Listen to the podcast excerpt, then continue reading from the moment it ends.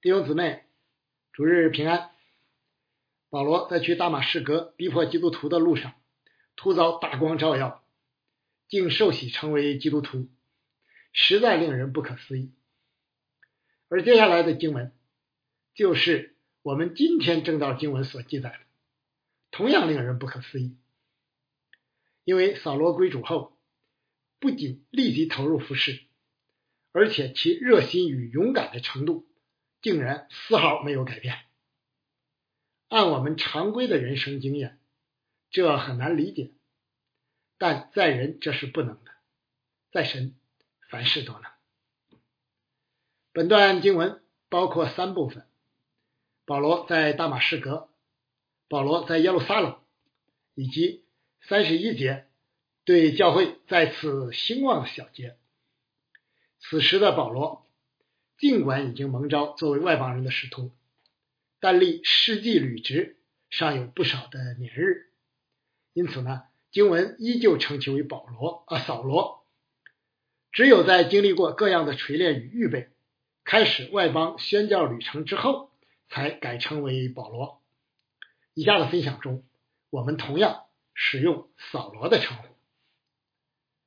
啊，分享之前，我们先一同祷告。天父，感谢你启示了你的话语，叫我们可以查验何为你善良、纯全、可喜悦的旨意。以下的时间，恭敬的仰望，交托在主的手中，求主将那赐人智慧和启示的灵大大的赏给我们，开启我们，光照我们，好叫我们看出你话语当中的奇妙。主啊，求你特别的与我们分散在各处的弟兄姊妹们同在。是吧？我们也盼望我们能够早日走出这样的困境，恢复全教会正常的敬拜，是吧？以下的时间，你借着这段经文向我们说话，好像我们知道在这样的时代当中，我我们该怎样的来服侍你，怎样的建造你的教会。听我们的祷告，奉主耶稣基督的名，阿门。扫罗的服饰就从其生命重生归正的大马士革城开始，目标依旧是他带着文书打算前往的犹太会堂，只不过不再是作为逼迫者去捉拿基督徒，而是作为任信者去宣传耶稣基督。仅此一点，其震撼力与见证力就足以令人惊讶不止。扫罗受洗归主后，立即进入教会，与弟兄姊妹彼此交往，并很快投入服侍。扫罗深知犹太人反对这道的核心所在，因为他就是为此而到这里来的。因此，进入会堂，向抱持与自己，呃，向抱持与先前自己一样观念的犹太人宣讲基督，引领他们归信主耶稣基督。就是再自然不过的了。单凭这一点，就可以看出扫罗的热心与胆量。会堂里的人自然惊讶不已，于是与扫罗展开辩论。但扫罗越发有能力，一一驳倒他们。稍微一想就知道，他们怎么可能是这位本就善变，现在又被圣灵充满者的对手呢？不知此时的扫罗是否想到了以前的自己与斯提凡？历史总是惊人的相似。任何人蒙召成为基督徒的同时，也意味着其一生服侍生涯的开始，不应该有间隙。适当的预备是当然是必须的，但按着信心的程度与所得的恩赐服侍，却是基督徒生活的常态。刚开始的时候，不一定需要有多清晰的神学，不一定担负什么教会职务。那，相反哈，保罗自己明确要求初入教的不可做监督，也不一定就在蒙召的特定工厂领域或工厂，就在熟悉的教会，就在生活的周边，向自己熟悉的家人、同事、邻舍或弟兄姊妹宣讲所认识的耶稣。以及自己信主的见证，就是很好的服饰。甚至有的时候，你在那里服侍这件事本身，就已经足够令令人震撼了。就像这时基督徒扫罗出现在犹太会堂一样，我们的热心与胆量，常与信主的年限不成比例，着实令人羞愧。愿我们都能像保罗一样，一生服侍，一生热心，一生勇往直前。扫罗宣讲信息的中心为耶稣是神的儿子，是基督。这正是福音的关键所在。在犹太人看来，神的儿子意味着耶稣将自己和神当作平等；基督则意味着耶稣就是神所应许、以色列人所盼望的那一位。这是健忘，也是亵渎，不仅不可接受，而且必须加以铲除。为此，他们杀了主耶稣，也杀了斯提凡。扫罗以前也是这样认为的，但现在却反过来任性，并宣讲自己曾经反对的道理，竭力为之辩护。为什么呢？因为他被大光光照了。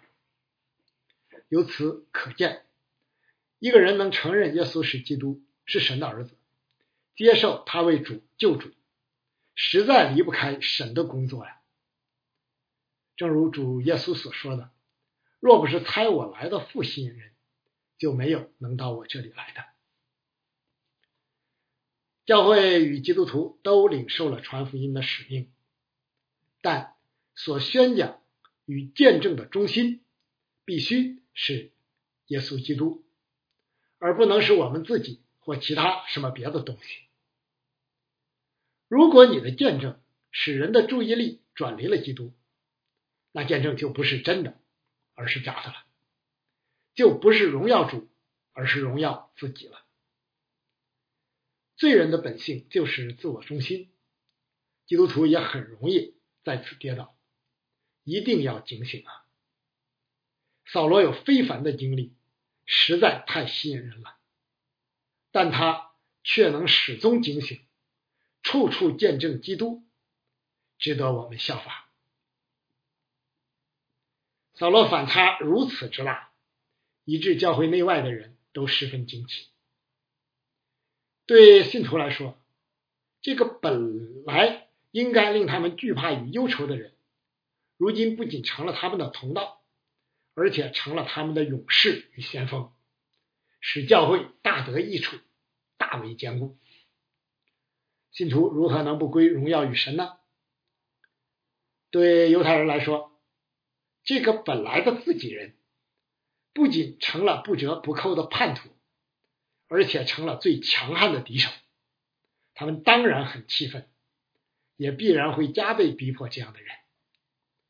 但不知犹太人是否认真的思考过这背后到底发生了什么？如果有敬畏谦卑的心，他们就也能像扫罗一样反转生命，认识神的儿子。对于一般社会人士来说，至少这是一大新闻，足以引起对教会的关注。确实，每个人的悔改归正都不是一件小事，都会在一定的范围内产生影响，成为见证。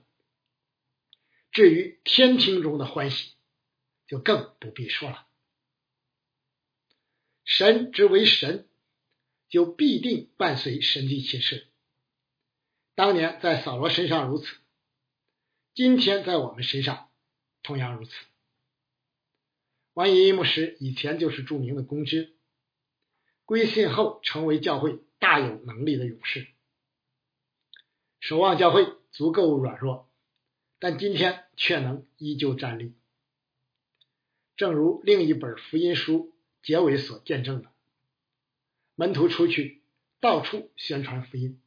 主和他们同工，用神迹随着证实所传的道。阿门。经文记载说，过了好些日子，参考加拉太书保罗的自述，前后将近三年，此间，保罗曾去过阿拉伯，又回到大马士革。也许因着犹太人的逼迫，扫罗暂时出去躲避一下；也许扫罗需要一段一些时间沉思默想，以便把新领受的启示与过去所学习的旧约知识加以调和，从而可以从库里拿出新旧的东西来。不知此间扫罗是否去过西奈山？那里可是圣地，摩西在那里领受启示。以利亚在那里遇见神，也不知扫罗是否在这期间被提到三层天上，听见隐秘的隐语，言语是人不可说的。尽管我们不知道其中的细节，但知道一切出于神的都必不突然。就像主耶稣和斯蒂凡所遭遇的那样，犹太人终于动了杀机。开始密谋除掉扫罗。此后，在保罗一生服侍期间，这样的生命威胁一直伴随着他，再次见证保罗的热心与胆量。但出于神奇妙的护理，这一次保罗提前知道了消息。在后来耶路撒冷那次也是哈，于是逃脱了犹太人之手，但出逃的过程。极为狼狈。扫罗的门徒，由此你可见其工作的成效哈，在夜间用筐子把他坠下城墙，仓皇而去，以致多年后保罗一及此事，仍以其为自己的软弱，就夸那关乎我软弱的事变了，我就从窗户中，在筐子里从城墙上被人坠下去，脱离了他的手。盟主呼召做主的圣公，却未必能得人前的荣耀，反而可能遭遇许多逼迫。正如主呼召保罗时所指示他，为我的名必须受许多的苦难。这是历史历代教会与信徒的见证，也是我们自己的见证。但保罗却一生无悔，因为他知道主的纪念，在天上必有赏赐。我们呢？你相信并盼望天上的赏赐吗？扫罗匆忙逃出了大马士革，该往何处去呢？耶路撒冷不仅是扫罗此前的来处，是他逼迫基督徒的地方，而且是众教会之母会的所在地，是使徒们的常住地。前往耶路撒冷拜会使徒。与母会建立联系，并获得认可，同时当面与那些自己曾逼迫过的信徒在主里和好，彼此相通，于情于理都再自然不过。尽管扫罗的蒙召与职分都是直接由主而来，不需要任何人的认定，但能与使徒和母会彼此相交，对于扫罗以后的服饰，尤其是在外邦人中建立教会。维护犹太与外邦教会在主里的合一，将是大有益处的。尽管保罗在信主时罪神已赦免其罪，但有机会与当年自己逼迫过的人面对面和好，彼此接纳，于人于己于教会，都更能容神一人。于是扫罗来到了耶路撒冷。耶路撒冷的门徒不敢轻易相信扫罗，不接纳他成为他们当中的一员。这一点都不难理解，因为他们对他过去逼迫教会的所作所为尚记忆犹新，再加上与大马士革路途遥远，对他的现状仅有风闻，而缺乏实际接触。此时若无人与扫罗真诚相交，加以引荐。扫罗进入耶路撒冷教会是不容易的。基督徒的一生难免因着各样的原因，如遭遇逼迫而逃亡，或是前往新的宣教工厂，或是因工作、学习而迁居等等。不得不离开原来的住处，前往新的地方。此时最重要的就是尽快加入并委身当地的教会，维持信徒相通不间断。现时代教会观薄弱，新教教会之间又多缺乏联系，就更要重视这一点。现代教会的怪现状之一就是，一方面各地的教会很多，但另一方面游离于教会之外的基督徒也很多，实在不正常啊！融入一个新的教会并不容易，有时还需要付出不小的代价，但却是应该做的。一个落单而缺乏属灵遮盖的基督徒是非常危险的。因为你们的仇敌魔鬼如同吼叫的狮子，遍地游行，寻找可吞吃的人。愿我们建立起正确的教会观，在哪里都委身主的教会。扫罗既是主亲自呼召的，主就必定有丰富的预备。出来接待他的，正是那位在耶路撒冷教会大大有名的巴拿巴。这位来自塞浦路斯的利未人，曾因卖了田产奉献教会而为众人所称道，而他名字的含义恰好是劝慰字。主又一次差来安慰并接待保罗的，这其中必定出于圣灵的感动，以致巴拿巴相信扫罗是主所拣选的，是自己的弟兄，由此开始。巴拿巴成为保罗一生最重要的伯乐与同工之一。后来还是巴拿巴去大树带扫罗进入安提阿教会服侍，又成为教会历史上第一支外邦宣教团队的核心同工。可以毫不夸张的说，保罗的成长与成就，巴拿巴功不可没。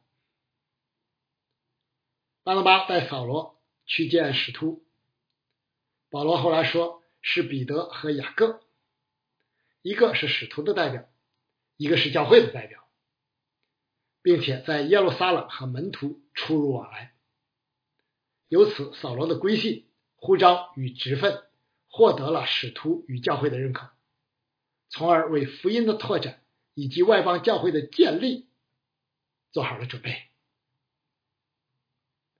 一个人融入教会或服侍团队，往往需要其他热心弟兄姊妹的引进与帮助。对此，教会中的老信徒有义不容辞的责任。盼望我们都能关注新人，鼓励他们委身教会，引领他们参与服侍，就像巴拿巴之与保罗一扫罗一样，如同在大马士革一样，扫罗一进入教会。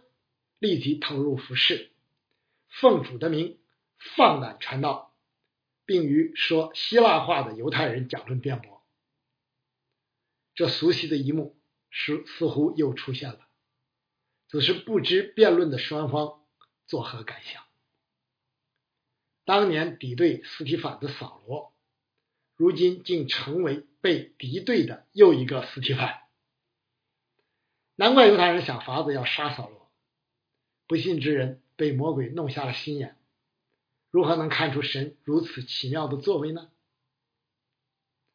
扫罗的胆量确实非同寻常，居然敢回到耶路撒冷传扬基督。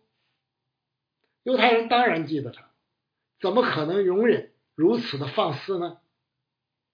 扫罗这次在耶路撒冷不过十五天，就不得不因生命受到威胁而再次出逃。犹太地已经难以找到容身之处了，于是刚刚结交不久教会的弟兄们送扫罗取到该萨利亚回故乡基利家的大树，既可以开辟新的福音工厂，也方便扫罗的生活。至此，扫罗的记载暂告一段落，直到巴拿巴前往大树。我们不知道扫罗在此沉寂期都做了些什么。但他一定不会浪费光阴，而是为未来的宣教征程努力从事自己。只要为主业热心做工，逼迫与敌对就是不可避免的。有时不得不因此而四处漂泊，但每到一地，都当尽快进入教会，并按着所得的恩赐继续服侍。这样的时候，勇气就显得异常重要。箴言说得好：“你在患难之日若胆怯，你的力量就微小。”放胆、刚强、壮胆是圣经一贯的教导。也是基督徒，尤其是征战中的圣徒，当追求的品质。相较于当年扫罗的处境，我们今天要轻松许多。但我们服侍的热心与胆量是否更高了呢？一个不冷不热，如同老底家的教会和信徒；一个面对挑战却望风而逃的教会和信徒，都是不能逃主喜悦的。愿我们时刻警醒。魔鬼撒旦企图借助逼迫打压教会，阻止教会的成长与拓展，但神的心意却恰好相反。借着实体法的寻道和犹太人的逼迫，教会不仅没有被消灭，没有被限制，反而从耶路撒冷大大的拓展到了整个巴勒斯坦地区。主在升天前所启示的教会拓展路线图的第二阶段，因此得以顺利实现。路加用简单的一句话：“那时犹太、加利利、撒玛利亚各处的教会都得平安被建立”，概括了这一进程。教会在经历了逼迫与征战后，也享受了一段平安的日子。相信在这些日子里，各处的教会得以坚固。全备的真理得以宣讲，信徒的生命得以更新。尽管教会与基督徒一生都身处属灵征战之中，但征战的形式与强度等却也时有不同。正所谓征战有时，和好有时。这同样是出于主的美意，否则我们，否则恐怕我们就难以承受了。再者，教会与信徒生命的晋升与成熟，确实也需要和平的环境，但我们却始终要记住，征战和跑路才是基督徒生命与服饰的常态。经文描述各处的教会，凡事敬畏主、蒙圣灵的安慰，很值得深思。敬畏神。是基督徒基本的虔诚，是当下教会需要着力建造之处。而蒙圣灵的安慰，不单是基督徒在征战、逼迫与患难中所需要的，同样是日常生活中所需要的。一个对神与主耶稣基督心存敬畏，同时又得圣灵安慰的教会与基督徒，必定既是得胜有余，又平静安稳的。这里特别提及这两点，我想应该也与本阶段教会拓展中所发生的事情及展现的特色有关。教会得以拓展到撒玛利亚，外邦人的使徒由逼迫教会的罪魁转化而来，借助逼迫，神竟然成就了如此伟大而不可思议之事。当时的教会岂能不心生敬畏与得安慰呢？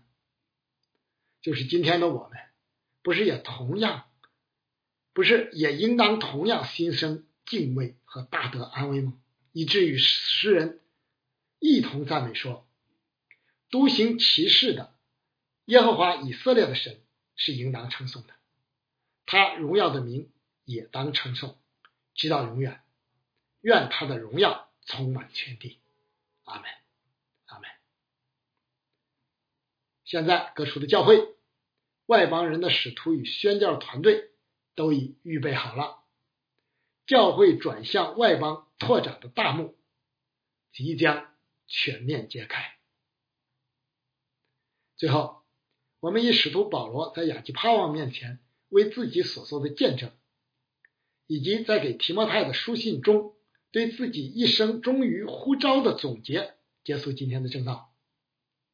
唯愿每一个蒙召的圣徒，从此至终都能不违背那从天而来的意向，奉主的名放胆传道，蒙主悦纳，得主赏赐。